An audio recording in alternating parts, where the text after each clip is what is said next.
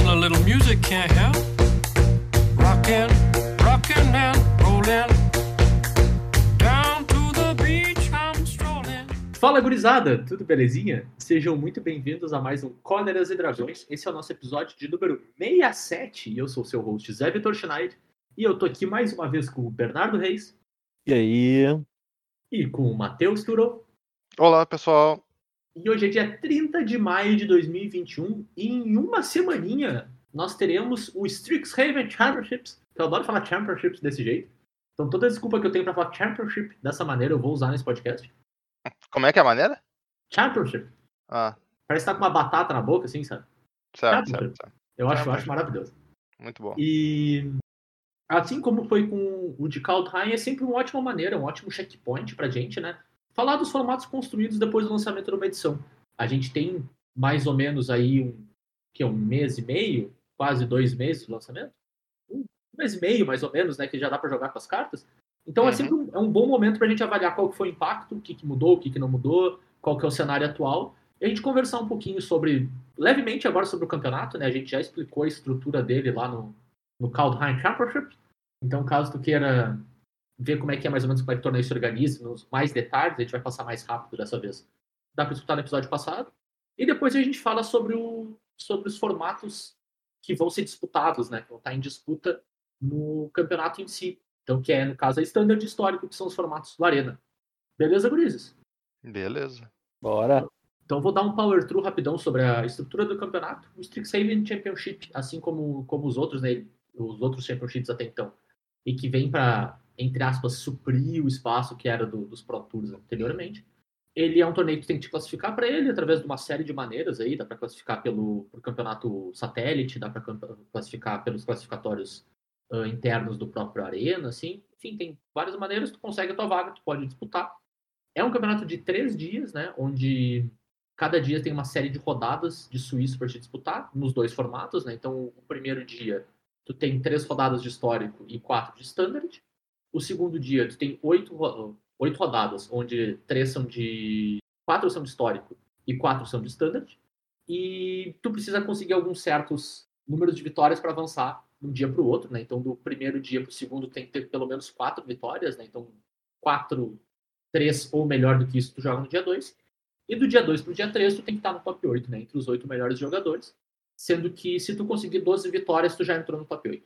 Então, se por algum acaso fizer 12-0 nas 15 rodadas do campeonato, tu nem joga as três últimas, né? Que é uma, é uma coisa bem bacana, tá? E o top 8 tem o, o clássico Double Elimination Bracket lá, que já virou meio padrão dos campeonatos do Arena, né? Onde tu pode perder até uma vez e ainda assim não cair fora do top 8 em si. O top 8 é seeded, então não, não mudou nada em relação a essa estrutura do campeonato passado. Bem power true mesmo, assim. A gente ir para a parte que importa, que é falar de formato. Guri, vocês têm alguma coisa para adicionar nessa parte? Ou simbora? Embora que já explicamos muito bem esse, esse torneio aí, a gente só, só vai lembrar, pra quem é das antigas, ele é o Pro Tour. Então, segue o Ah. baile. Exatamente, ele é o que a gente tem de Pro Tour hoje, né? Então, Bernardo, começa com a gente falando aí, acho que vai ser até menor no fim das contas, ah, sobre como é que tá o standard depois do lançamento de Strixhaven. Ele O, o grande impacto que o Strixhaven é teve no as standard. grandes mudanças que a gente viu no standard. Então, uh, Strixhaven basicamente podia ter hum, passado direto pro modo, né? Não, não impactou em absolutamente nada no standard. Claro que essa frase ela é um pouco exagerada, né? Porque sempre tem uma ou duas cartas que fazem alguma coisa. Mas de maneira geral, o power level do standard ele já estava meio que definido em- entre Icória e e Eldraine. Então não não tem mais muito que meter a colher ali. Uhum. Mas a gente teve algumas mudanças de metagame bem interessantes.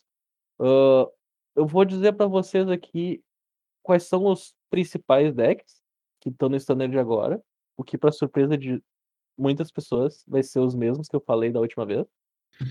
Mas eu vou botar uma, vou botar uma explicaçãozinha bonitinha aqui para dar um, um contexto melhor. O melhor deck do formato continua sendo o Sultai Ultimatum, tá? Uhum. E, Ainda é o Sultai Ultimatum. Porque o que acontece? Esse deck aqui, tu consegue construir ele pra ganhar de qualquer partida. O que isso Uhum. significa? Ele ganha de todo mundo? Não. Mas tu consegue construir ele para que ele ganhe de qualquer tipo de oponente. Ah, eu quero Sim. ganhar de agro. Deu, beleza. Tu constrói ele pra ganhar de agro e tu não vai perder pra agro. Eu quero ganhar contra Mirror. Tu constrói pra ganhar de Mirror e não vai perder pro Mirror. E assim Uhum. vai. Tu consegue adaptar ele muito fácil. Ele é o famoso deck 56%. Sim. Ele vai estar sempre com 56% de win rate. Ele, ele, por quê? Porque tem muita gente usando ele porque ele é o melhor deck. E muita gente perdendo porque é o melhor deck. Ele não sabe usar o melhor deck. Uhum. Além de ser o melhor deck. Peraí, que eu Ou porque às vezes tu tá com ele montado pra ganhar de alguém e não enfrenta aquele alguém, sabe? Exato, às vezes tu, tu chama o metagame errado quando tu monta o deck. Mas ele é- o melhor deck, ponto. Quer dizer Claro. que ele vai ganhar o torneio? Não. Tem que. Tem que lembrar também que apesar de ser o melhor deck, não é exatamente o deck mais fácil de usar, né? Uhum. Isso. Não é o deck mais fácil de usar. Ele não é, tipo, não é simplesmente tu chegar na internet, copiar uma lista, tacar e sair fora. Uhum. Uhum. Porque como todo mundo sabe que ele é o melhor deck, num, nicho- num, num torneio desses, vai estar todo mundo tentando ganhar dele. Sim. E daí tu vai ter Sim. que pensar no que, que as pessoas vão usar pra ganhar de ti, pra te ir lá montar o deck pra tentar ganhar das pessoas que estão ganhando de ti. Claro. Meu Deus do céu. É, a gente É. pega bem o Então- exemplo do, do Championship passado, né? Onde era a mesma situação. A gente tinha o Sultai Ultimato como melhor deck e ele não ganhou. Ele perdeu pro, pro Rogues bem montado pra ganhar de Sultai. Exato. Esse tipo de coisa que vai acontecer. O pessoal vai tentar cair em cima do Sultai e mesmo assim o Sultai vai chegar na final. É, é esse tipo de coisa que acontece. Ah, mas o Sultai não né? ganhou. A gente provou um ponto. Não, a gente não provou ponto nenhum. O Sultai é o melhor deck. Exatamente. É engraçado isso, né, cara? É o tipo de coisa que, pra quem acompanha esporte, tu vê direto, assim, diretamente, o- com uma certa frequência, o melhor time ou o melhor jogador não ganha. Mas sabe que ele é melhor que os outros. Uhum. É isso aí. Não, ele não, entre aspas, não joga sozinho, ele tem um adversário ainda, o cara pode eventualmente jogar melhor naquela, naquela determinada ocasião, mas não quer dizer que ele é melhor. Cara, eu vou trazer pra vocês uma, um pensamento que eu tive esses dias. Pra quem não, para quem conhece aqui o glorioso Santa Cruz, o time de futebol da minha cidade, sensacional. Tem umas É, atualmente- atualmente líder da terceira divisão do Gaúcho. É, é- ele é um dos melhores times na terceira divisão e ele tá pronto pra subir. Só que, como o gramado do interior é a famosa várzea, Hum, esses dias aí que choveu o dia inteiro, 24 horas, eu hum. fui assistir a partida que tá passando ao vivo na FGF TV. Meu senhor, cara, os caras têm que faz- ficar fazendo embaixadinha pra conseguir caminhar no campo. Então, se tu chega pra umas pra corta assim, pras quartas de final, onde todo mundo que tá na semifinal sobe, tá? Uhum. Corta pras quartas de final. E daí dá um jogo desses onde o cara não consegue, tem que fazer embaixadinha pra andar com a bola, é bem possível que ele perca sem problema nenhum. Vira jogo de qualquer um. É, e assim tu perde. Então, acontecem coisas. É, no, no fim das contas, tipo, tu consegue desenhar um monte de cenário onde tu consegue diminuir a vantagem que o melhor cara tem. É isso, sabe? Uhum. Seja o, o deck certo, seja ele ah, Cara, às vezes é comprar errado. E aí, tipo, não quero reduzir, ah, é só sorte. Não, não é. Mas às vezes tu compra só a parte errada do teu deck e paciência. É a vida. Como, Sabe, como é um deck de 80 cartas, né, cara? Tu. É aí bem tu tem- possível que aconteça isso. Tudo 30 terreno, é mais terreno que normal. E, e tem uma cacetada de mecanismo para tentar mitigar isso, né? As partidas são melhor de três, tu tem double elimination, a final é duas melhor de três. Então, tipo, tu tenta mitigar o máximo possível o impacto disso, mas ainda assim às vezes acontece, né, cara? Uhum. E, e isso é só o fator que, que tipo, é independente do- dos decks em si, né? Pode acontecer com qualquer um. Mas também, às vezes, ah, tu, tu montou o teu deck para ganhar mais disso, tu tá enfrentando o outro, e tu tem só uma parte do teu deck que lida bem, e tu nunca compra aquela parte que é menor, sei lá, tu tem duas, três cartas boas para aquele match. E tu nunca acha. Ou o cara responde uma delas e a outra tu não acha, sabe? E aí já era. Paciência. Não quer dizer que tu não é melhor. Falando em melhor, cara, eu digo que o Sultai controla o melhor deck, mas eu vou falar pra vocês qual que é o melhor deck de Standard. O Hum. melhor deck de todo o Standard é o Jeskai Cycling. Sabe quem Pois é o é. maior inimigo do Jeskai Cycling? Hum. Ele mesmo. A do pé. quantidade de vezes que esse deck perde pra ele mesmo é ridícula. Então, assim, ó, Jeskai Cycling, se não tivesse o problema de perder pra ele mesmo, seria o melhor deck do Standard nem perto. Mas nem perto. Mas como o deck perde pra ele mesmo e frequentemente, a gente só vai comentar aqui que acontece, se tu quiser jogar de Jeskai Cycling à vontade, mas tenha ciência que tu vai perder muitas partidas pra ti mesmo e não é tua culpa, é culpa do deck. É, nas poucas vezes que eu joguei Standard nesse ciclo, foi de Sky Cycling. E é bem isso, cara. Ele tem partida que tu olha não parece que tá jogando o mesmo formato que os caras. Parece que tá jogando outra coisa. Sei lá, eles estão com deck T2, tá com deck Legacy, assim, sabe? Só que tem partida que parece que tu tem um amontoado ilimitado. E não acontece nada. Porque a realidade é que tu tem um amontoado de limitado, né? É que tem partida que tu compra teus payoff, tem partida que tu só compra o cycling, tem partida que tu não compra os terrenos. Então assim, ó. Mas a dica que eu vou dar pra você jogando de Sky Cycling é nem sempre baixar a raposa é a melhor jogada no turno. Uhum. Com certeza. Com certeza. escutem essa daí e levem adiante. Não, eu tenho que concordar 100% contigo nessa. Seguindo, nós temos então o Sultai Control aqui. Ahn, eu vou fazer um comentário sobre os decks que meio que deram uma baixada barra sumida. O deck ímpar que a gente tinha, Temur, eu nem lembro o nome Uhum. do Companion ímpar pra te ter uma ideia do como, como ele O sumiu. Obosh? O Obosh. Isso, os decks de Obosh deram uma desaparecida. Porque os decks de Obosh, eles viraram decks de Luca. Então, tu usa Luca pra colocar a serpente 7 mana 6-6 em campo. Essa Sim, é Coma. A Coma, isso. Essa é a versão atual do deck. E como esse é o plano de jogo e tu pode baixar a Coma, é, é bem interessante, mas não parece ter aquele power level, aquele, aquele umf, Uhum. Vocês ligar aquele umf que diz assim, esse deck aqui é bom e vai ganhar o torneio. Daí deixa um pouquinho a desejar. Então, tipo, esse deck aí era um que tava aparecendo bastante, apareceu bastante no torneio, mas, tipo, espe- esperem que ele dê uma baixada. Mas ao mesmo tempo, né, o tipo de deck que às vezes olha pro que o oponente tá fazendo, pensa assim, tô nem aí, e faz o plano de jogo dele e acaba contigo. Uhum. Porque Luca, Luca é foda. Até porque Luca com cartas de aventura é bem interessante, porque o mais um deles torna relevante. Uhum. Porque tu, de fato, quer conjurar tuas mágicas. É verdade. Ah, seguindo Então- então pro novo favorito, novo favoritinho, adorado da gurizada. Eu acho que ele é mais favorito por causa que ele é diferente do que a gente tinha até o momento, que é o deck azul e vermelho de dragões. Tá? Pra quem não lembra, azul e vermelho é Izete, mas aqui a gente vai chamar de Prismari porque eu usei agora. Pera aí, a gente, a gente voltou pra Cannes pra ter deck de dragão? Quem dera, né, cara? O que, que aconteceu? Não, tô confuso. O que acontece é o seguinte, quem lembra do R-Tempo, que a gente tinha antigamente, o R-Tempo, que tentava ganhar com o dragão, o Goldspan Dragon, Uhum. e Trickster e Gigante, essas coisas, é mais ou menos a versão melhorada, aprimorada do deck. O que, que ele quer fazer? Ele quer ganhar com os dragões, ou seja, ele quer ganhar com o Galazeth Prismari e com o Goldspan Dragon. Uhum. Então ele, ele continua ganhando com um clock rápido, mas ele ganhou uns upgrades bem interessantes. O deck já usava as- o Soit Coming, que era a mágica de, de Foretel. Só que esse deck agora, ele não precisa mais usar a compra de duas de quatro manas, que compra das cartas de Foretel. Porque tem uma cartinha nova muito boa para decks azuis e vermelhos, que é Expressive Iteration. Carta bem boa, né, cara? A gente falou dela e ela é E melhor assim, ó, ainda. acho.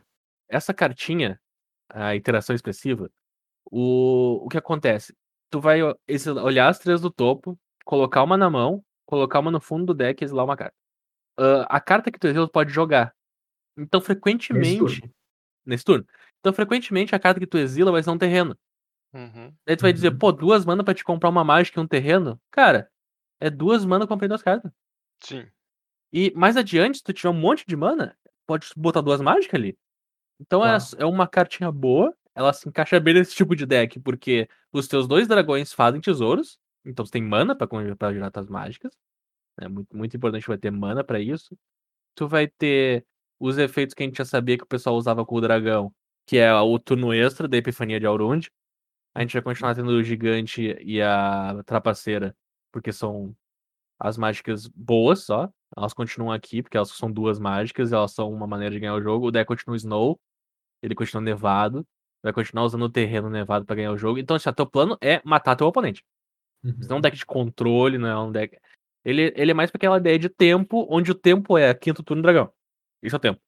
É, é, é uma versão um pouco diferente, né? Uhum. É, porque afinal de contas, geralmente o deck de tempo fazia os troços que eram pra te matar cedo e aí ficava te atrapalhando. Agora ele é um deck que atrapalha tu de desenvolver teu jogo e te atrapalha de se defender dos dragão. E como são dragões, o clock é rápido, né?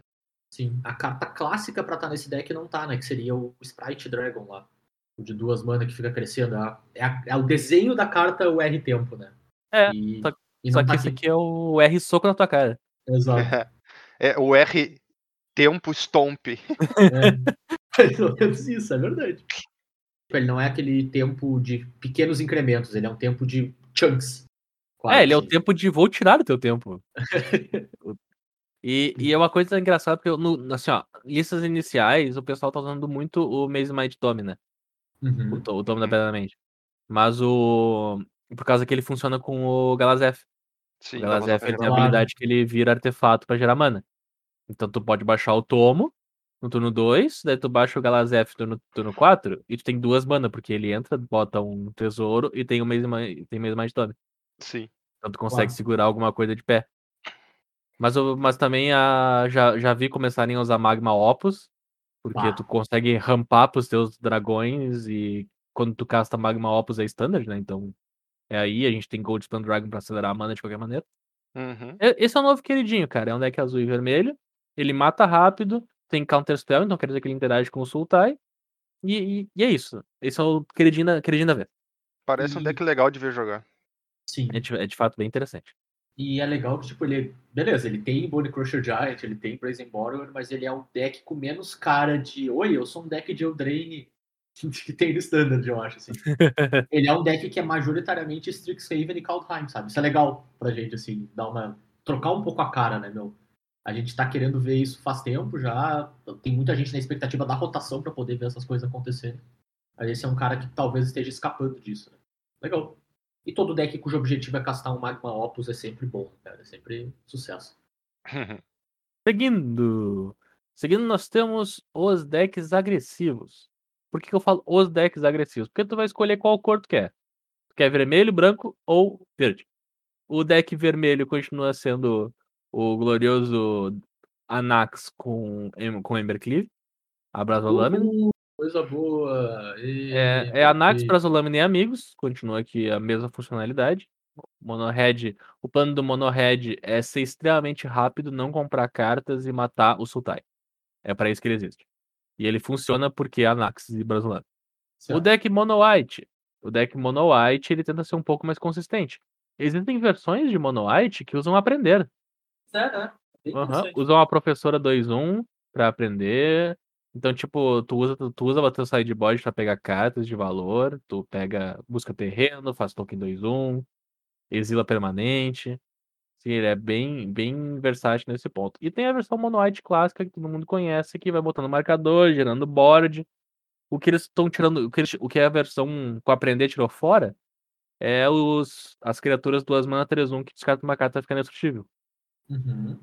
É, essa daí que saiu fora. É, mas a, a principal adaptação que os decks Mono Whites fizeram, independente da versão, é usar o Magistrado de Dranit no main deck, que não deixa os oponentes castar mágicas de qualquer outro lugar que não seja a mão, porque Sultai Ultimatum. Claro. Pra quem lembra o Sultai Ultimatum, tu procura três cartas no teu deck, exila elas e tu casta elas do exílio. Então, esse carinha na mesa não deixa o teu oponente castar as mágicas que ele encontra com o Sultai Ultimatum. Sim. E de brinde, pega as criaturas de aventura e pega as cartas que o cara fez Fortel, né? Então é relevante contra os outros matches, assim. Não é Exato. só aquele overboard, né? É bem legal. E fora que Ah. ganhou o PV, né, cara? O PV tem, tem funcionado super bem no standard. PVzinho é brabo. até além do 3 standard, mana né? 3-1, cara. 3 mana 3-1 voar. Já bate por cima do de qualquer board normal. E aí faz um efeito de te dar informação. Cara, o deck Monarch agora né? ganha informação. É muito bom mesmo. É, é muito Ah. bom. Seguindo, Monogreen. Monogreen, mesma coisa que sempre foi. O teu plano é interagir com a face do teu oponente. Tu vai interagir com a face dele bem. e zerar a vida dele. Interagir de plano? forma transformadora, né? É revolucionária. Qual que é o plano? Mesma coisa dos outros. Todos, todos são decks nevados, todos são decks de do terreno nevado 4-3. Uhum. O Monogreen, a a maneira que ele interage é com o Primal Might, aquela mágica clássica X e verde, feitiço, que dá mais X mais X pra um bicho, e ele luta com até uma criatura. Então é assim que o deck verde te atropela. Não, não tem muito mistério nesse, nesses três decks agros aqui. Todos eles têm o mesmo objetivo: ganhar de soltar o ultimato sendo mais rápido que o deck. É, e, o, e o verde tem um jeito de ter um pouco mais de alcance que os outros, que é o range, né? Que é sempre Isso. uma maneira de tu passar por cima dos teus fellow agros aí. né? Como, como teus bichos são maiores, o grande círculo se prova muito bom. Bem grande. É, bem grande. Então, para mencionar, eu não vou entrar muito em detalhes do Rogues continua aí, porque o Rogues continua sendo aquele deck nicho. Ele vai aparecer e vai desaparecer, e vai aparecer e vai desaparecer, e a gente tem que respeitar a existência dele. Uhum. É, e esse tipo de campeonato, entre aspas, menor, né? Ainda assim, sei lá, vai ter umas 400 pessoas, mas o, esse tipo de deck, se ele tá bem. Se ele enxerga. Se o cara acerta o meta e o Rogue está bem posicionado, é o tipo de deck que leva o campeonato. Assim.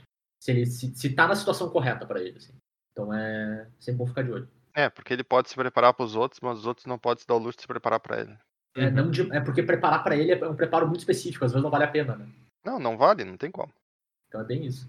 E, o- e o Rogues tem um problema muito grande com decks de Brasolâmina. Então, Sim, Se não todo meta- nenhum, né? se todo metagame for deck de Brasolâmina, o Rogues já tá numa desvantagem bem grande. Verdade. Então agora a gente vai pro pacote Aventura. O pacote Aventura, então aqui nós temos o deck RG e o deck Naya. Por que que tá dividido, tá? O deck RG, ele é um deck de Brasolâmina, pra surpresa de zero pessoas. Mas o deck RG, ele usa Magda, além do pacote de Aventura. Então ele realmente quer acelerar a mana dele pra baixar o dragão, pra baixar a Emberclava e esvaziar a mão e matar o oponente. Então, assim, não, não tem mistério. Esse aqui é o legítimo deck RG. Ele quer. Vai comprar uma, duas cartas no processo, talvez três, e vai te socar pra dentro. Sim, Esse cara, aqui- a, Ma- a Magda esse- foi uma adição bem interessante, né, cara? Bem legal. Foi, cara, até porque chega a ser engraçado. O... Ela é um anão e ela tem uma habilidade que sempre que um anão vira, faz um tesouro. Uhum. E o deck usa Rimrock Knight, que é um Exato. anão que tem aventura. A Magda, ela tem uma outra habilidade que o pessoal esquece. Que tu sacrifica cinco tesouros pra buscar um artefato ou dragão e colocar em campo. Sim. E- Então, o que, que é um artefato? Emberclava. A, Ember... a Braslâmina. Sim. O que, que é um Que que mais? artefato? O grande círculo. E o que, que é um dragão? O Goldspan Dragon. Se tudo que tu tem é uma Magda e tesouros, cara, tu busca outra coisa. Sim. É bem corner, mas pode acontecer, né? RGzinho brabo, legal. É, eu acho ele bem divertido, inclusive. Se vocês quiserem jogar na Leather, baita deckzinho. Esse aqui, essa versão que eu tô usando, vendo aqui, usa a carruagem de Jessica. Curti. Uhum. Curti bastante, porque carruagem de Jessica, quando ataca, ela pode copiar um token. E tesouros são tokens também.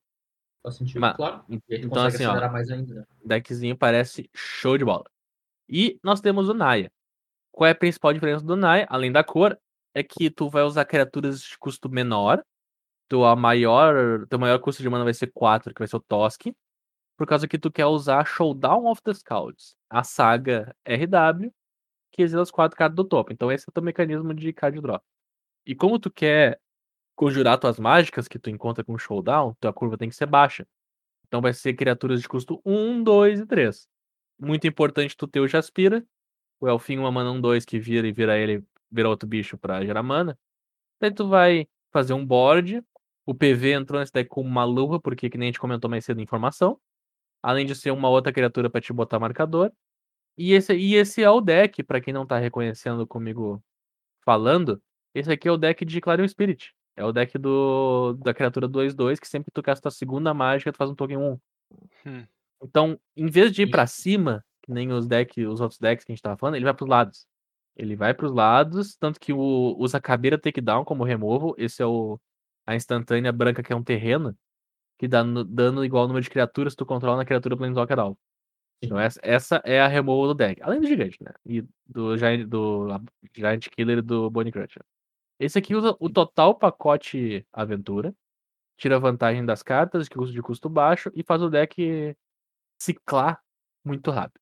Gurizada, esses foram os decks standards que eu vou destacar, que são os que devem aparecer no torneio deste final de semana. O que, que eu vou chamar a atenção final aqui pra fechar o standard, tá? decks que eu imagino que vão disputar o, a vitória final no top 8 do torneio. Sultai Ultimatum, o deck azul e vermelho de dragões e ou um deck RG ou um deck Naya. Quem eu acho que vai ganhar o torneio provavelmente vai ser um Mono White ou um deck azul e vermelho de dragões. Uh, Mono White, o queridinho, o queridinho sempre tá no coração, né, cara? Uhum. Não adianta. E, mas eu acho que fal- faltou uma coisa na tua análise, só um detalhe, Bernardo. Falando Manda. Os decks, os decks que a gente vai ver no campeonato. Tem um deck que eu tenho certeza que a gente vai ver no campeonato, porque sempre tem o maluco do Esper do Foretold. Tá certo? Não tá certo, mas tem, sempre tem. Oi, Menguti? É, Ah. Exatamente. Sempre tem o maluco do deck do Doom Foretold, cara. E é isso aí. Aí vai- ele, pode, vai, ele, vai aparecer, ele vai aparecer na stream em algum momento porque ele é o maluco do deck do Doom Foretold, né? Como é que Então a gente vai ver. Não tem como não ver. Mas como é que pode? Eu acho inacreditável que ainda tentou isso. Enfim, então teremos aí Mono White campeão garantido. Pelas palavras do nosso especialista de standard. E agora eu passo a bolinha pro nosso especialista em histórico aqui, Matheus Tura. Matheus, mudou muita coisa no, no histórico nesse mesinho aí que a gente tem de Strixhaven? Aconteceu alguma coisa? Não, não tava muito por dentro. Então, diferente do, do Standard, Strix- Strixhaven teve um impacto bem significativo no histórico. A gente teve o surgimento e a derrocada já de um deck nesse meio tempo. Aparentemente, a, a minha frase de não subestime o quão longe o jogador de Magic vai para fazer funcionar um deck com um combo de duas cartas fazia sentido. E eles inventaram o deck de Taças Oracle e Tainted Pact, que era basicamente um deck singleton no, no construído histórico. E é engraçado, né, cara? Porque ele era basicamente um UB Control. É, um, um B barra Grixis Control. É. E então ele jogava o jogo inteiro como um deck de controle e tentava te ganhar com um combo. De forma bem simples, inclusive.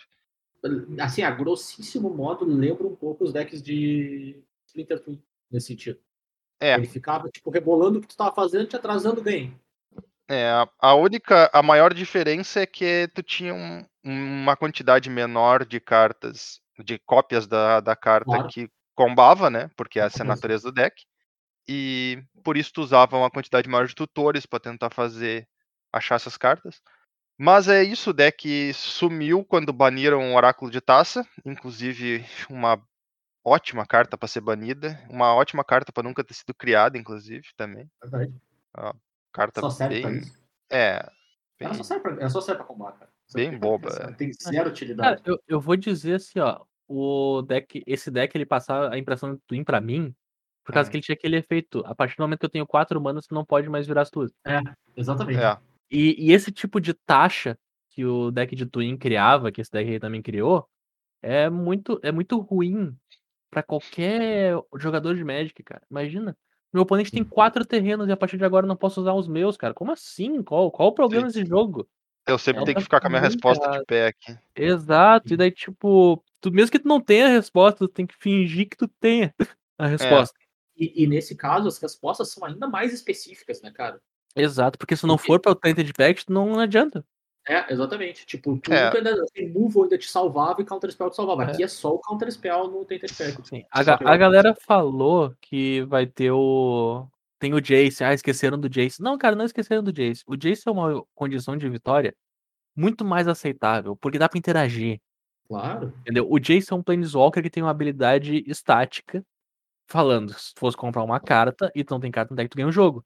Só que ele é uma permanente. Ele tá em campo, ele tem Uhum. marcador de lealdade, tu mata ele com dano, tu mata ele com cartas, tu dá bounce nele em resposta, tu interage com o combo do teu oponente, além de custar 4 mana. Uhum. Então o combo acontece com 6, ou então tu baixa o Jace no 4 e daí vem o, o Tainted Pact depois. Ele é mais in- interagível. É, eu, eu não Ah, duvido que o pessoal vai continuar jogando com o deck, por causa que agora não precisa mais jogar de lucros, né? Porque agora tem Jace. Mas assim, é, ficou muito mais plausível do deck existir com a- quando a, o combo de duas cartas dele é interagir. É, é tipo, é possível de se interagir com diversas cartas. E bem não mais é uma...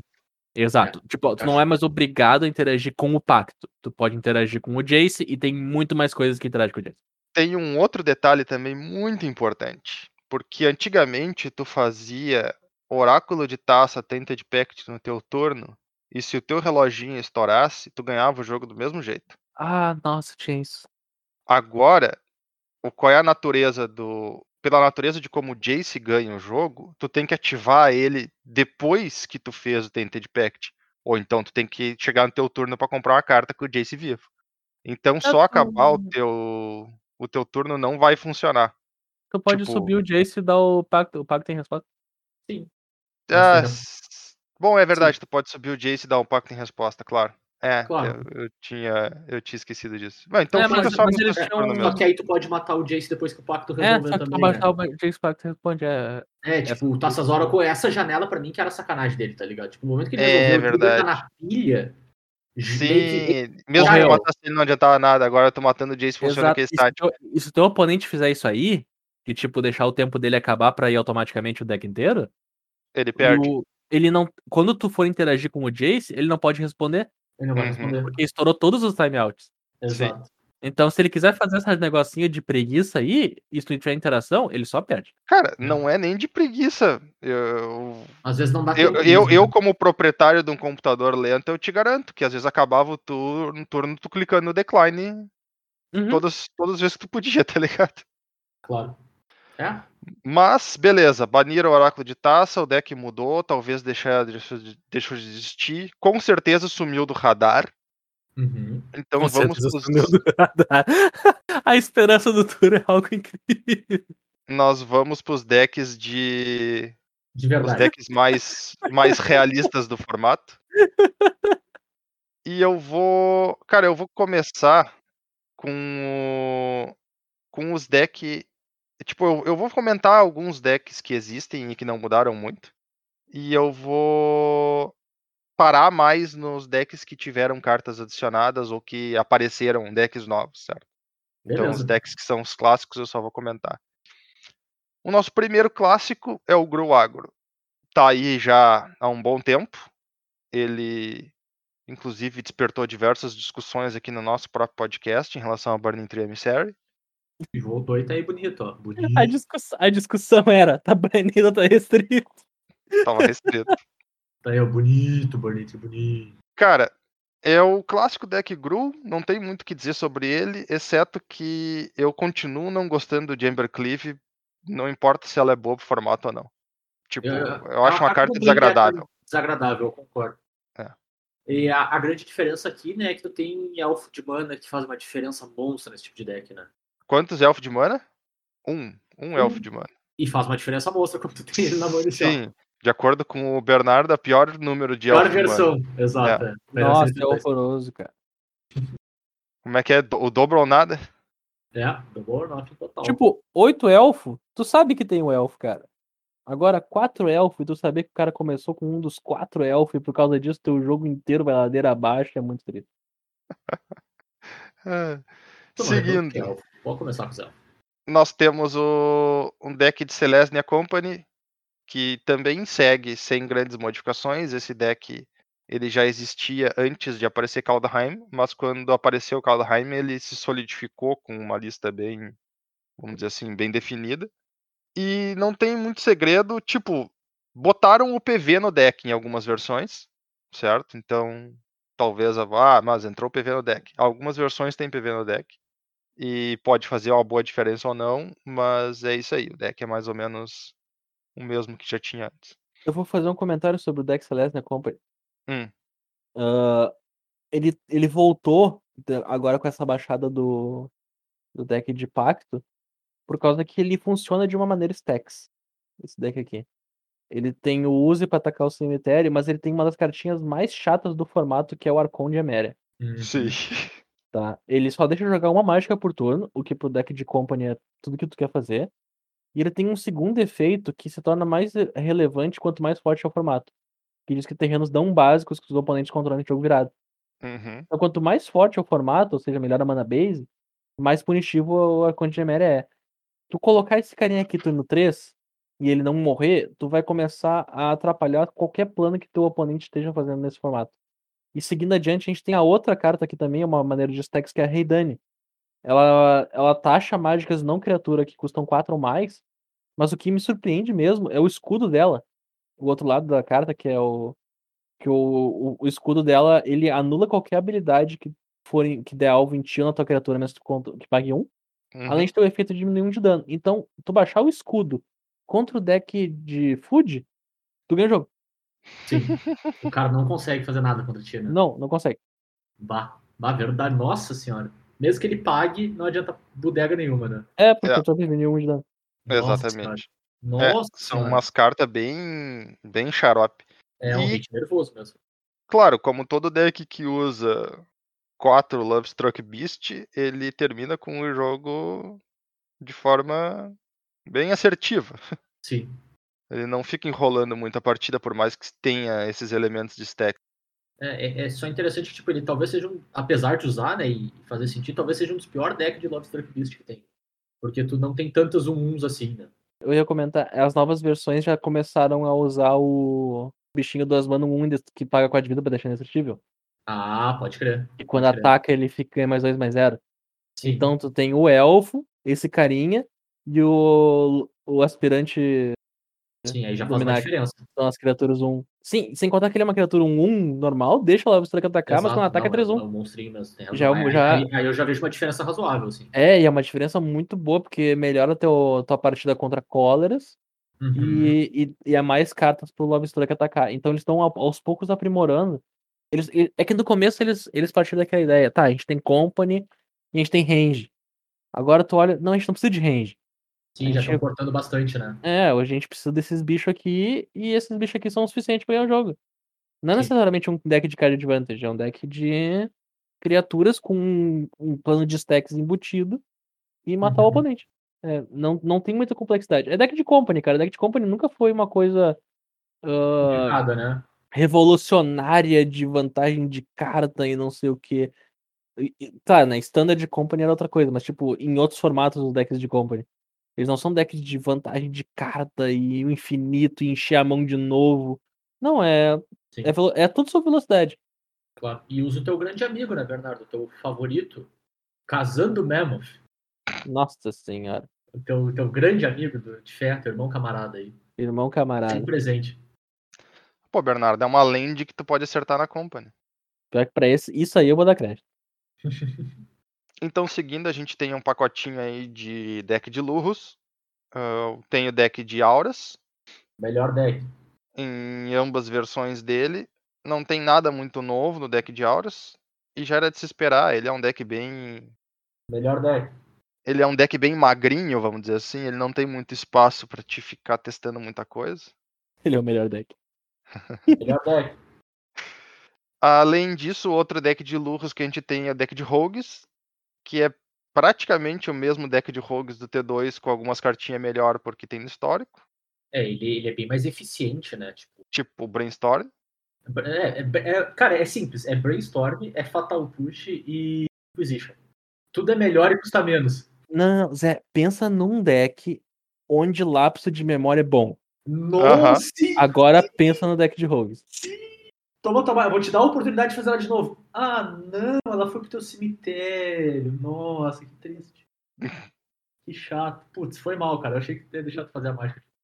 É, realmente, o deck, o deck de Rogues com certeza é o melhor deck pra lápis de memória. Não precisa nem milar o cara pra ser o melhor deck pra lápis de memória do formato. Sim. Só pelo fator dele ser um deck tempo old school, né?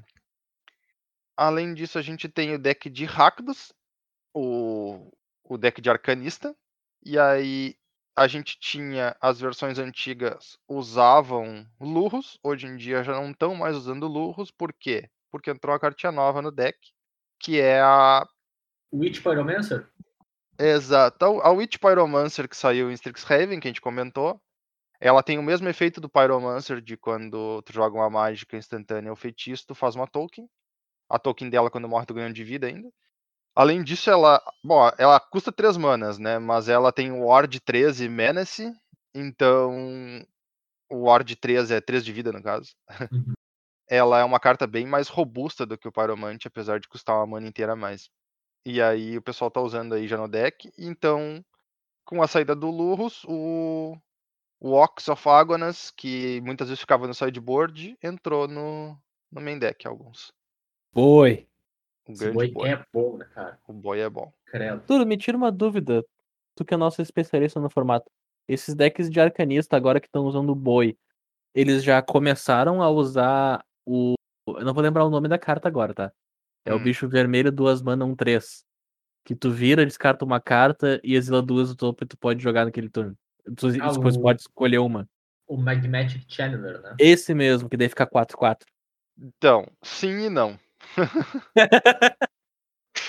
tem versão com e tem versão sem. Que parece se encaixar muito bem agora que tu não usa É. mais lurros.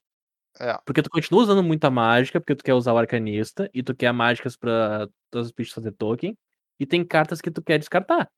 Tipo o boi. Algumas, algumas vezes eu já tinha visto ele até antes, enquanto ainda tinha o Lurros. Olha só. Mas é o velho bom. O- é, é o velho bom vai do gosto do freguês esse. Porque ele não é. Esse, esse, esse aqui não é prevalecente. Entendi, entendi. É Ainda na vibe de deck preto e vermelho, a gente passa pro Jun de Sacrifice. E adiciona um verde pra melhorar o deck, óbvio. Sempre funciona. Então o Jun de Sacrifice ele ainda segue. Ele segue igual, não, não adicionou praticamente nada no deck. A gente ainda segue com a uma disputinha entre às vezes a versão que tá ganhando mais é a versão de Corvold, às vezes a versão que tá ganhando mais é a versão de Collected Company. Então, ele vai e volta nessa brincadeira. Sim. É, E ele é um deck, no fim das contas, é muito fechadinho, né? É difícil ter espaço pra entrar muita coisa. Mas eu vi uma galera usando a mágica do Mystical Archive que não tinha saído em lugar nenhum ainda, né? De uma verde que tu escolhe land ou não- land e, entre aspas, compra a primeira carta do tipo que tu escolheu do topo. É. Essa carta aí, logo que ela saiu, o pessoal hypou demais a carta. Ah, Sim. é uma cantrip que nunca falha, meu Deus, não sei o que. Cara, no final das contas, ela é uma mana verde que troca por outra, né? Sim, Tu, tu escolhe o que tu quer fazer. Então, tipo, ela é uma carta legal? É, mas não é, É. tipo um monstro de carta absurda. Tanto que ela. Tanto que. Olha só. O, tu vai usar ela, vai atrapalhar tua curva, que já é Uhum. fechada pra te usar tuas mana, e botar uma cor específica num deck de três cor. Sim. Então, É, eu assim. concordo. É, eu, eu, eu acho que aqui faz sentido só porque, tipo, tirando o Guts, tu não tem jogada de turno 1 nesse deck. Então, beleza. Sabe? Faz sentido. uhum. E tudo bem se tu fizer o ganso um pouquinho depois. Uhum. Agora, em outros decks, eu vi uma galera testando no RG, por exemplo. O RG Ah, eu lembro do RG. sabe? Eu pensei, cara, difícil tu querer usar, sabe? É que é engraçado, porque no RG ela tem um potencial maior de ser game. boa pra ti do que Uhum. nesse deck aqui, né? Sim. Porque esse sim. deck aqui, ele é um deck estranho, porque ele as mágicas tudo custam muito pouca mana. Muito, muito pouca mana. Tu tem só algumas mágicas de custo 3, 4 ou 5. O resto é tudo 3 pra baixo. Mas o deck adora ter mana. Uhum. Porque tu tá Sim. sempre fazendo alguma coisa com as mana. Então, é estranho, porque não é como se tu chegasse no quinto turno e dissesse, ah, beleza, agora eu nunca mais vou buscar um terreno. Sim. O negócio é esse, cara. O deck é todo permanente. Hum. É. Ele é todo permanente por causa do, da mecânica de comida. Sim. Sim. Então, assim, ó, é é um feitiço num deck de permanente também não se encaixa muito bem. O, o deck começou a usar a saga. A saga preta e Eita. verde, que é uma removal em forma de permanente. E é boa. Sim, é, além de ser uma baita carta, mas tipo, é uma removal na forma permanente que pega tudo. Então tu consegue comprar ela com o. Com o teu encantamento da né? mecânica de comida. É. Sim, exatamente. É, eu lembro que mesmo antes disso, o cara, quando ainda usava pulso do Maelstrom no deck, ele usava dividido entre o pulso do Maelstrom e o bicho que fazia um. Que matava a criatura planalta. Pra te poder achar o bicho com o Trail of Crumbs. Sim, pra tipo, conseguir encontrar. É. Muito bem, então. Seguindo em frente, nós temos Izzet Fênix. O quê? Izzet Fênix? Exato. Ele veio. Ele chegou. Volta Salvador. Fênix pro formato. Não, pra, pra surpresa de zero pessoas, Fateless Looting faz funcionar Izzet Fênix. Ah, eu não imaginava. Pra Não é surpresa de zero pessoas, Brainstorm é o ouro em Izzet Fênix. pra surpresa de zero pessoas, estão usando até Expressive Iteration em Izzet Fênix. Até. Ah, cara, é que depois de Fateless Looting e Brainstorm, tá ligado? Parece que nem precisa, né, cara? É. É, Embarrassment of Riches, total, né? Ai. Mas, cara, é o velho bom clássico Wizard Phoenix, desde que ele surgiu e deixou de existir. Ele ainda ganhou acesso ao Sprite Dragon e ao Stormwing Entity. Então, cara, é deck de, de porradaria e, e o, a outra parte da frase eu não vou dizer aqui porque não Eu pode. vou dizer que o pior bicho desse deck é o Stormwing Entity, cara. É, Ele é o mais, assim, tipo, fora do- da casinha. Se tivesse a barreira 04 aqui, era o ouro. Mas assim, ó, esse Stormwing Entity, ele tá aqui, acho que mais pra tapar buraco do é o que tem, do que... Peraí, a, a barreira 04 diz o fim in Ice, né? sim. Exatamente. É porque barreira 04 é um jeito bem honesto de chamar Tá o bom, que é o bicho 77 78. do outro lado. Na, a minha barreira é 04 aqui, ó. Duas manas 04 barreira. É. Então, assim, ó, esse, e, e esse deck, cara, ele funciona muito bem quando o teu metagame é voltado mais pra decks de gerar card advantage e interagir em um pra um. Claro. Então, Sim, quando.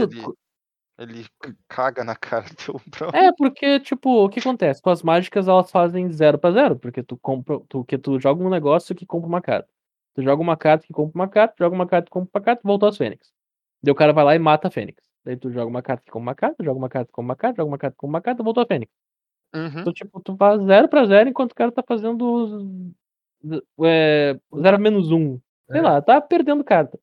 Sim, tu tá recuperando as Fênix de graça enquanto ele tá tentando matar as Fênix. Exato. Assim vai. Então, tipo, esse deck aqui, ele é muito proeminente por causa do que é considerado, eu vou dizer é considerado, tá? O melhor deck do formato, que o Turo vai falar depois. Hum. Hum. Mas vem revisando as folhas, olhando pras folhas, assim, qual que é o melhor deck do formato? ele já vem direto na sequência, o melhor deck do formato, Bernardo? Sim, vem na sequência. Na sequência. E seguindo, então, para o que o Bernardo considera aí o melhor deck do formato, sem sombra de dúvida, nós temos o G-Sky Control, que, cara, esse cara ganhou bastante coisa. Nossa, esse aqui foi o vencedor do, do prêmio Strixhaven de carta, né? Strixhaven Esse aqui-. Esse aqui ele ganhou tanto no Mystical Archive quanto na edição. Aham. Só na edição ele já ia ter ganho mais do que os outros decks. Sim, cara. 100%. Então vamos, vamos passar pelas adições que nós temos no deck. Nós temos Brainstorm, Hélice de Raio, para deck de controle, capaz, será que é bom? Ah, nós temos Memory Lapse, nós temos Comando Prismari, que aí agora já saiu do Mystical Archive. Os decks estão usando Day of Judgment em pareamento com a Wrath of God, tipo 2-2, 3-2, porque sim. Não, aqui Mas- tem a instantânea que exila com o, nome, com o mesmo nome, né, cara? Não, é verdade, Ah, tá? tem Sim, tem a Counter Spell. é Tem a verdade. é Counter verdade. Spell. E tem. E quer queira, quer não, tem Medley Mage no formato, né? É, tem cartas que nomeiam que tu não te deixa caçar. Não tem deck É. que usa Medley Mage, mas tem Medley Mage. Elas jogam naquelas, mas tudo bem, é, é um, é um esforço honesto. Alguns decks estão usando Mystics Mastery. Aí é cara de pau. Aí é um pouquinho de exagero. Mas ah, tá, usando. tá, tá, pera. Eu, os decks de Mystics Mastery são. Eu vou fazer um disclaimer importante aqui. Tem duas versões de Jeskai Control, Aham. tá? Eu vou. Tem a versão que usa Magma Opus e a versão que não usa Magma Opus. Sim, é o, o do Gear Hook e o não Gear Hook, né? O não- É, a eu- versão que tem Gear Hook e a versão que não tem Gear Hook. Eu comecei com a versão que mais ganhou cartinha, que é a do Magma Ops. Show. Dale. Que aí Fechou. justifica aí o Mystics Mastery, né? Afinal Exato. de contas, se torna um Magma Opus de 4 mana. Nossa, Magma Opus de 4 mana. Então nós temos Magma Opus e não é uma carta nova, mas é uma carta que começou a jogar nesse deck para justamente por causa do Magma Opus, o Gear Hook. Então essa seria a versão de Gear Hook do Jeskai Control. Versão bruta. É, essa versão é porradaria total. Versão do pau.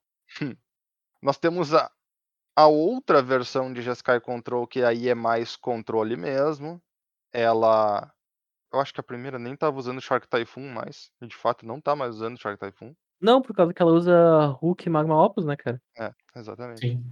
Então nós temos a outra versão. A outra versão tá usando é, o Shark Typhoon, ela é bem mais controle, ela ganhou as mesmas cartas que essa. Além disso, ela também tá. eh, Ambas as versões usam sim ou não Expressive Iteration, aí depende do, do plano de jogo. Quanto mais Counter Spell tu tem, menos tu quer Expressive Iteration. Mas quando tu diminui um pouco o número de Counter Spell, tu pode aumentar o número de Expressive Iteration sem problema. Além disso, tem uma terceira versão de Jeskai, Que é? que não é control. Os caras pegaram e fizeram um deck Jeskai combo, entre aspas. Tipo, quem sabe a gente Pode falar tira- dos deck meme? Porque daí eu quero ver o spotlight de Elvis aí também, hein? Não, cara, o pior é que eu sei do deck que ele tá falando e é um deck legítimo. É, Então, é. Hum, É um deck legítimo, pior que é verdade. Pois é, pra te ver só, nós temos aí um deck que ele é Jeskai, ele usa diversas das mesmas cartas do Jeskai, mas ele não é um deck de controle. A intenção dele é fazer. é tipo, já vamos começar explicando. Ele só usa uma criatura no deck, que é o Velomachus Lore Hold. É o dragãozão Boros, ou Lore Hold. quer Tanto dizer, faz. tem, tem, tem, tá no nome, né? E sim, é como ele. O nome dele é Lore Hold, ele só pode ser Boros, né? Exatamente. O... A ideia é, usando o dragão, tu vai fazer algumas spell nervosa, tipo Time Warp, Magma Opus, e essas coisinhas nesse nível, certo? E tentar ganhar do cara. Só que tu não vai conjurar o dragão por 7 mana. Tu vai fazer um polimorph, entre aspas, para o dragão. Esse polimorph é uma mágica vermelha que te permite sacrificar, eh, sacrificar na verdade não, destruir artefatos ou criaturas e aí o controlador daqueles artefatos ou criaturas revela uma quantidade X, no caso aqui X vai ser 1, dessas criaturas para de cartas. Ele revela do deck até achar X artefatos ou criaturas. Ficou, ficou complicado, mas é um polimorfo. Tu faz um polimorfo. Tu faz o dragão por 4 mana. Tu paga X, destrói um artefato ou criatura teu e acha uma criatura do topo do teu deck. Artefato Exato. É Só isso. tem uma criatura no deck, que é o dragão, o dragão acha as spell pra ti e for the way. E sempre lembrando, esse pode destruir do oponente se tu quiser se divertir também. Sim. Justo. E o deck tem, ele tem uma segunda, um segundo caminho para vitória, que é o Mizzix Mastery. Ele usa Mizzix Mastery para te poder fazer o truque que o outro deck já fazia, tu descartar um Magma Opus e fazer do Grave por 4 mana. Mas aqui também funciona maravilha para te meter um overload e e é isso aí, show total.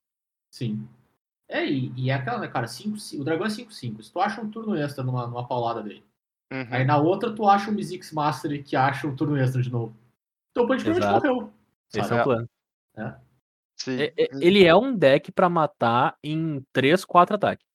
sim. É, é, é isso. Ininterruptos, diga-se de passagem, né? É, é isso. Então, assim, ó.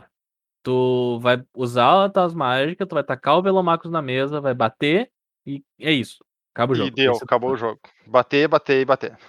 Pra dar um pouquinho mais de estabilidade, posso chamar de estabilidade isso? O deck usa montanhas e usa o terreno montanha, a, a mina dos anões, que faz um token 1-1 se tu controlar três outras montanhas. Uhum. Então é uma outra maneira de conseguir uma criatura ou um tesouro para tipo uma carta para te dar alvo com a tua com a tua, tua teu feitiço. Sim, É pra te ter mais- mais, mais um alvo. Sim. É porque, tipo, Exatamente. idealmente tu quer usar os terrenos pra rampar, né? Pra fazer isso mais cedo. Então a, a mina te dá uma coisa mais Sim. descartável Essa- pra dar o polimorfo em cima. E, e essa ideia dos tesouros, cara, ela é bem engraçada, porque tu quer fazer tesouro pra te jogar tua mágica, mas se tu não tem a mágica e tu tem o dragão, os tesouros aceleram o dragão. Sim, Uhum. exatamente. É, ele funciona na ida e na volta, né? É, Cara, é um deck. É um deck que parece uma piada, mas ele estranhamente funciona. Ele funciona. Eu vou, eu vou desmembrar um pouquinho os três Jeskai. Posso, Turo? Posso pegar esse, Pode dar. esse gancho? Tá, então. Jeskai Velomacus, auto-explicativo. É, tu quer baixar o Velomacus e bater no cara, porque o Velomacus é 5 de ataque, então 4 turnos são o suficiente, teoricamente. Uhum. Como ele tem ímpeto, ele já, já bate de vez. E tu quer fazer isso aí. Tu quer achar o turno extra que é o Time Warp. E a Mizzix Mastery funciona como um Time Warp depois que tu já achou o Time Warp. E então, esse é o deck de Velomacus. Ele é um explicativo, ele é um deck de combo. O deck Jeskai Control com Gear Hook. Ele principalmente quer fazer o combo do Gear Hook com o Magma Opus, mas também ele conjura o Magma Opus. Porque ele é um deck de controle e ele enrola até esse ponto. Principais maneiras de vitória desse deck. Além de Teferi e Gear Hulk, o token do Magma Opus e esse, e esse deck aqui, ele tá, também tem o, o terreno criatura. O terreno que faz criatura, que é o castelo de Ardenveil. Então ele tem um plano de jogo muito mais focado em, em de fato resolver o Magma Opus, seja por Gear Hulk, seja por castar, para fazer criaturas e ata- e atacar. tá? Esse é o plano de jogo do desse, UR desse Jeskai. O outro Jeskai, ele tem uma cara de control, mas como ele usa expressão, expressão, intera- expressão interativa, essa é a tradução, né? É, Ah, que é um feitiço que exila uma, coloca uma na mão e coloca uma no fundo, ele já te entrega que não vai ser isso. Ele não é um deck de, count, de counterspell. Tanto que se tu olhar, essa lista que a gente tá em aberta aqui na nossa frente, ele tem duas anulações que são anulações e anulações. É, tipo, tem duas cartas no deck inteiro que dizem anula magical. Uhum. O resto é lapso de memória. Então, ele precisa matar o oponente dele. E como é que ele faz? Ele mata castando Shark Typhoon. É maravilhoso, né? A cara? frequência que tu casta um Shark Typhoon nesse deck aqui pra ganhar o jogo é muito grande. Claro, tu sempre vai ter os, decks, os jogos que tu vai ciclar, que é, que é onde tu consegue o valor dele, mas tu consegue gerar com esse deck aqui, entre as cóleras, as memórias lápis, Teferi e Narset, um turno onde tu paga 6 mana e baixa o Shark Typhoon. E a partir daí, o deck não tem criatura. vai ladeira abaixo. A partir daí, qualquer mágica tua faz um token. Essa versão que eu tô vendo aqui, interessante o suficiente, ela não tem criatura no deck e não tá usando carreira no site. Talvez seja pra lista, seja lista fechada e não queria mostrar que era um deck control, É, pra Mas é entregar, de repente, qual é. versão é, né? mas esse deck aqui, ele pode usar carreira no side, porque ele não tem criatura. E a carreira ela tem a restrição que todas as criaturas no deck têm que ser de tipo X. E quando não tem nenhuma criatura, a carreira atinge todos esses pré-requisitos.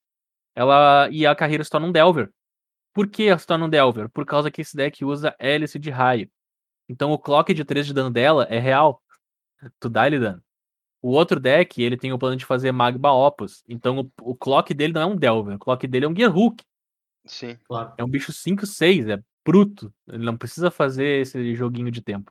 Então são dois decks diferentes, na mesma combinação de cor, com quase as mesmas cartas. Olha que interessante. Inclusive, isso faz ficar bem complicado quando o cara tá jogando na arena e não sabe exatamente contra quem tá jogando.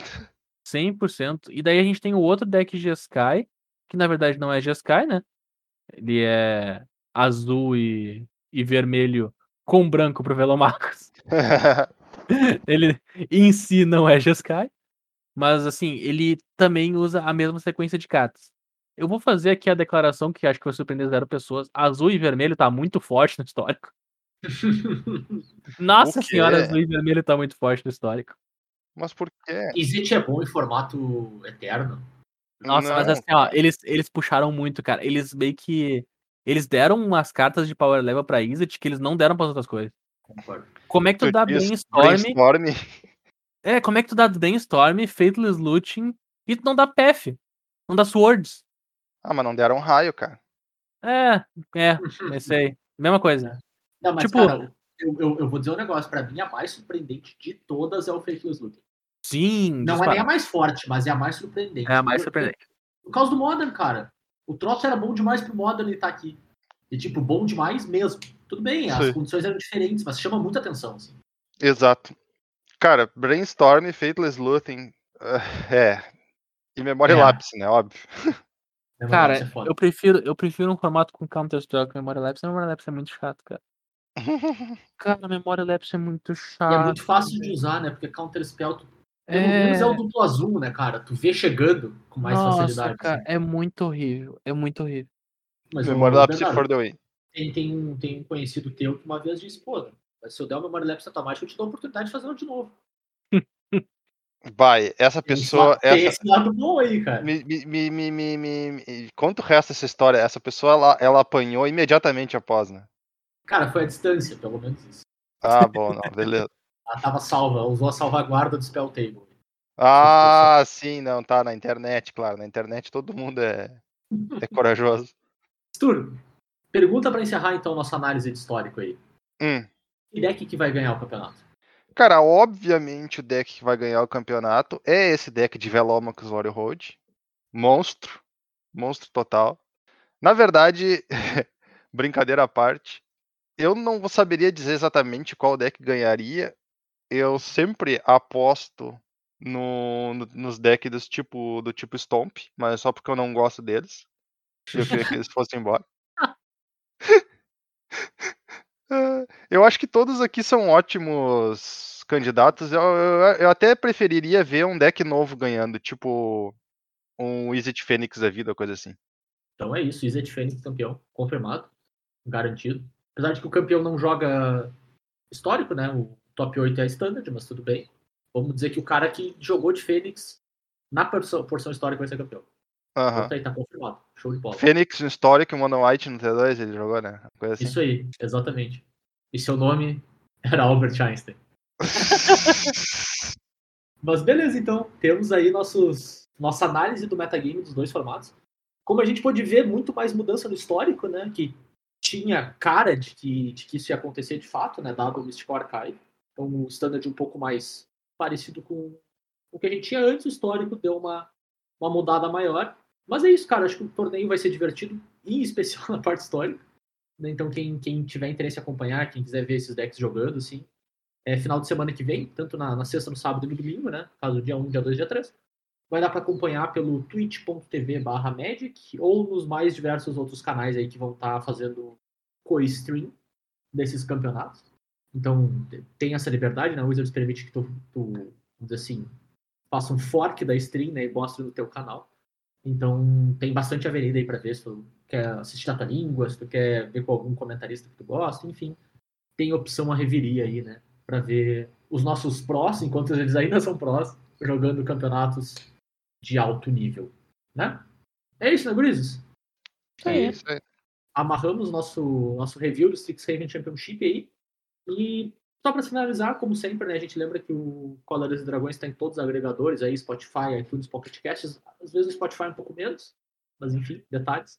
E tu pode encontrar a gente escutar por onde tu quiser.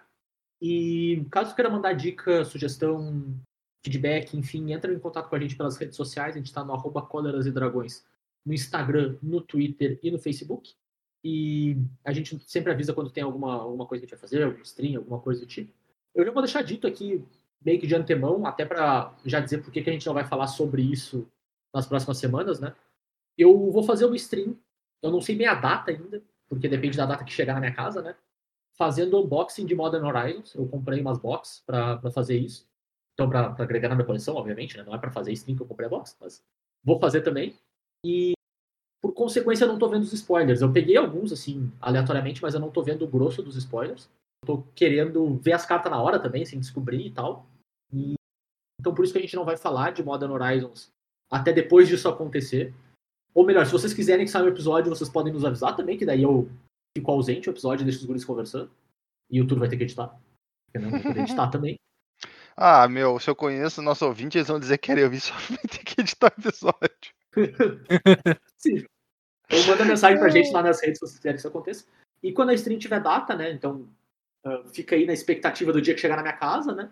Eu, a gente vai avisar pelas redes também, a gente marca direitinho lá com os dias de antecedência para dar tempo de todo mundo que quiser participar, quiser ouvir. E, e esse, esse, stream específico a gente vai gravar enquanto a gente está fazendo ela e vai ser o nosso episódio de review de Modern Horizons aí também. Então vai ser live reaction e os guri dizendo essa carta aí vai ser boa mesmo, Zé. Pode ter certeza? Ou não, não, essa aí tu tá, sendo, tu tá gritando demais ela vai ser uma merda. Então vai ser, bem, vai ser bem divertido nisso aí, porque tudo que eu vou estar especulando na hora já vai ter sido especulado, no fim das contas, né? Sim. Então vai ser bacana, participem lá ao vivo ou escutem depois, acho que vai ser bem, bem legal. E é isso, né, Guris? Entre em contato com a gente pelas redes. Eu, eu também tô lá no, no Twitter, pessoalmente, no arroba jvitorfromhell. E o Bernardo tá por lá também. Sou o arroba BNR underline MTG. E é isso aí, né, pessoal? A gente volta na semana que vem com mais um Cóleras e Dragões pra vocês. Valeu, um abraço. Valeu, tchau, tchau. Falou. Você não me abandonar. Já nem lembro seu nome, seu telefone. Eu fiz questão de apagar.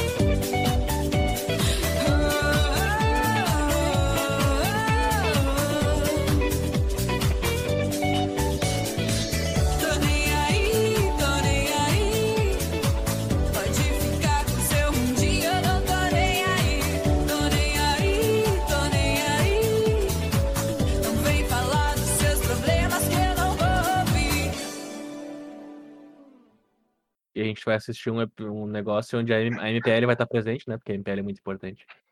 A gente Sempre- vai assistir, tu sempre tá foi. sendo meio. meio. ambicioso nas tuas, nas tuas afirmações. A gente vai assistir e a gente vai gostar, achar bonito e aplaudir e comprar produto. Só a última Uau. parte é verdade pra mim. Não, não, Ah. a minha última parte também não é, não é verdade nem pra mim. Tur. Hum. Quando é que chega a box de Modern Horizon os dois mesmo? Ela chega no final do mês, mas eu Entendi. comprei há um mês atrás. Uhum. Tá bom. Então eu não irei comprar produto, não. Não, não vai mais comprar. Acabou. Acabou pro- comprar produto de Magic. Acabou os produtos. Não, compra compra mais. Nesse final de semana, durante o torneio, eu não comprarei produtos. Ah, tá bom, beleza. Tá vendo? Não, ainda, ainda bem que tu esclareceu, cara. Por um instante eu fiquei preocupado. Não, é pra demonstrar a minha insatisfação com, com os rumos que a Wizard está tomando. Né? Vai passar dois dias sem comprar produto. Depois dessa Engraçado eu porque saber de Magic amanhã, cara. Eu acho muito bom como vocês falam como se eu comprasse coisa pra caralho. Mas, tipo, tu vai dizer, não, eu não vou comprar produto. Pra mim não é verdade. Eu fico olhando, tá de sacanagem, né, tu? Tu gastou mais em Magic no último mês do que eu gastei no último ano. Ah, tá, Bernardo. Não, é um- real. Dá, dá uns 20 dias e tenta falar essa frase de novo. Não, mas é real. É real, tô mentindo.